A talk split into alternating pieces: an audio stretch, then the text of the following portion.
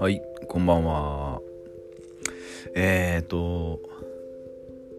私を食い止めてについてなんですが、まあ、前回で一応最終回と言ったもののですねやっぱりもうちょっと喋りたいなと思ってちょこっとだけ喋ろっかなと思います。えっとこの大川明子監督と 綿谷りささんのタッグ前回は「勝手に震えてろ」だったんですけどまあそちらもねいずれお話しできればと思うんですけどあのねこれお一人様が結構主人公でそのテーマテーマというか、まあ、主人公の特徴なんですけどあの決してねその作品もそうなんですけど今回のもそうなんですけど決してその特別な変にコミュ障とかねなんかこう闇を抱えてるとかそんな感じじゃないんですよ。あくまでうんとその主人公で物語の感じも普通の人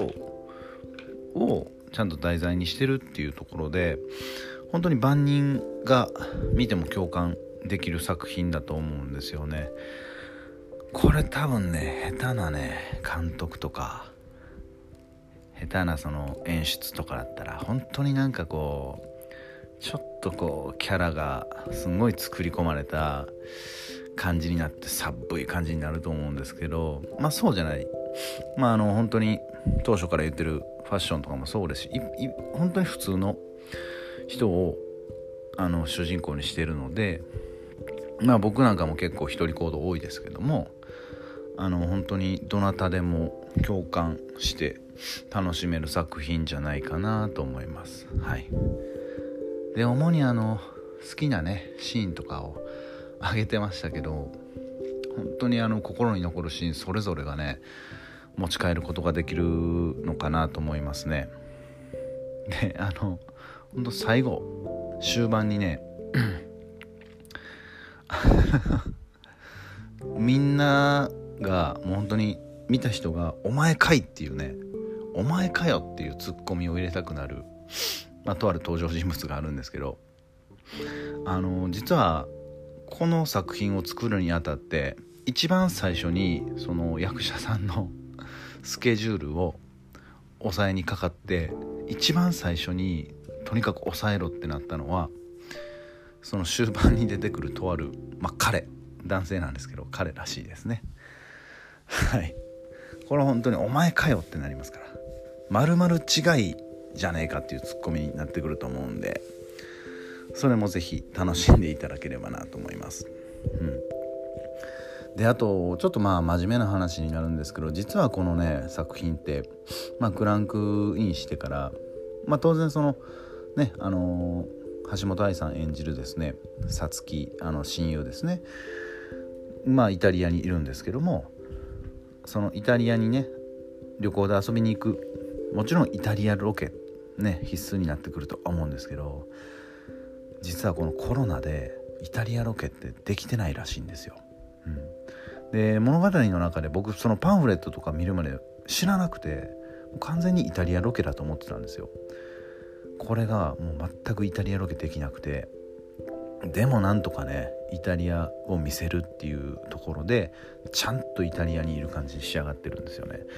あ本当にね 僕別に映画関係者でもないしあのー、そういう業界にいたわけじゃないけど本当に頭が下がりますわ。もうこんな時代にねそういう熱意というかねうん本当にあの分かってほしいですよね。こういう努力をしてこういう作品を作り上げてね僕らに届けてくれてるんだっていうところこういう努力してるんだよっていうところをね本当にこの まあ日本のねいろいろ決める方々にね知ってもらいたいです。もちろん他にね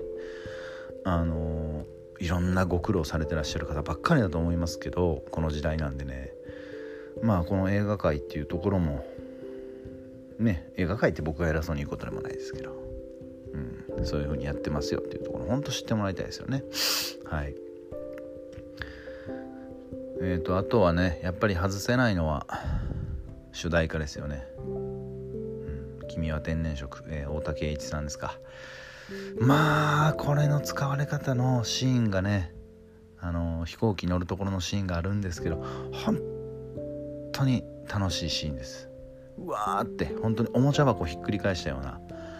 本当にあのうわーってこうまず歌いたくなるようなねこっちも声に出してねいいシーンがあるのではい。まああえてそこは触れなかったですけどね今まで。是非そこも見てもらいたいですね。はい。うんもうまだまだ語り足りない足りないですけども。